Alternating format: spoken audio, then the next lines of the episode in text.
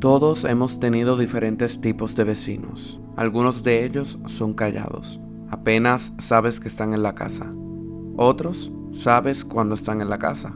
Algunos son amables y otros no muy amables. Con algunos puedes conversar e invitarlos a tu casa, como hay otros que apenas responden tus buenos días. Pero en este día hay uno que te quiere preguntar, ¿quieres ser mi vecino? Él será un vecino diferente, amable, desea obtener tu confianza e interactuar contigo en todo momento. Hola, ¿qué tal? Demos gracias a nuestro amado Dios que nos ha permitido abrir nuestros ojos. Mi nombre es Brian Beníquez y este es el podcast, su podcast, Voz de Dios en el Desierto. Una vez un profesor preguntó en clase si les gustaría tener a Jesús de vecino. A mí no me gustaría, admitió Dan. ¿Cómo podría divertirme si me observara todo el tiempo? Yo me sentiría culpable cada vez que encendiera la televisión o me pelease con mi hermana, dijo Jenny. La mayoría de los demás alumnos estuvieron de acuerdo con los dos que habían hablado. Por alguna razón pensaban que una persona tendría que ser casi perfecta para sentirse cómoda en presencia de Jesús. Pero, ¿es esa la manera en que la gente se sentía cuando Jesús vivía en la tierra?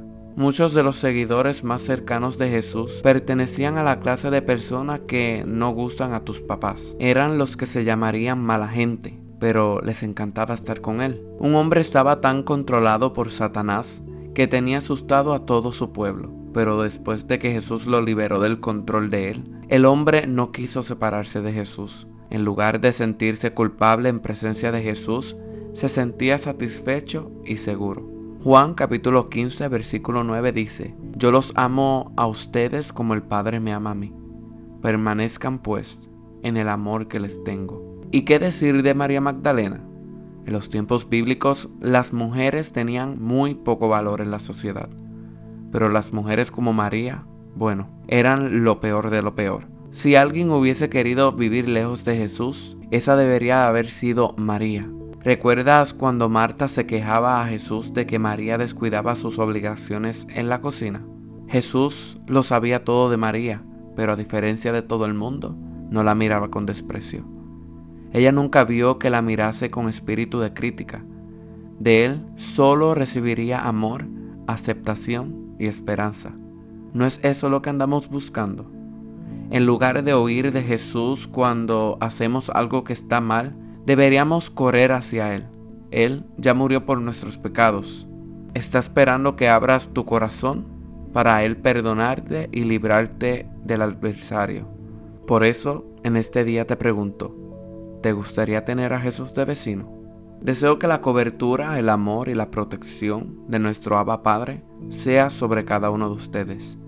Espero que disfruten este maravilloso día que nuestro Creador nos ha regalado. Esto ha sido todo por el día de hoy, pero recuerde que me puedes seguir en las diferentes plataformas digitales como Anchor, Spotify, Google Podcast, Apple Podcast, Pocket Cast, YouTube y entre otras plataformas. También me puedes seguir en las diferentes redes sociales como Facebook, Voz de Dios en el Desierto e Instagram como raya abajo VDDRE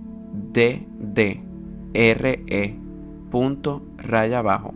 Se despide este su servidor, Brian Beníquez, y será hasta la próxima. Dios les bendiga.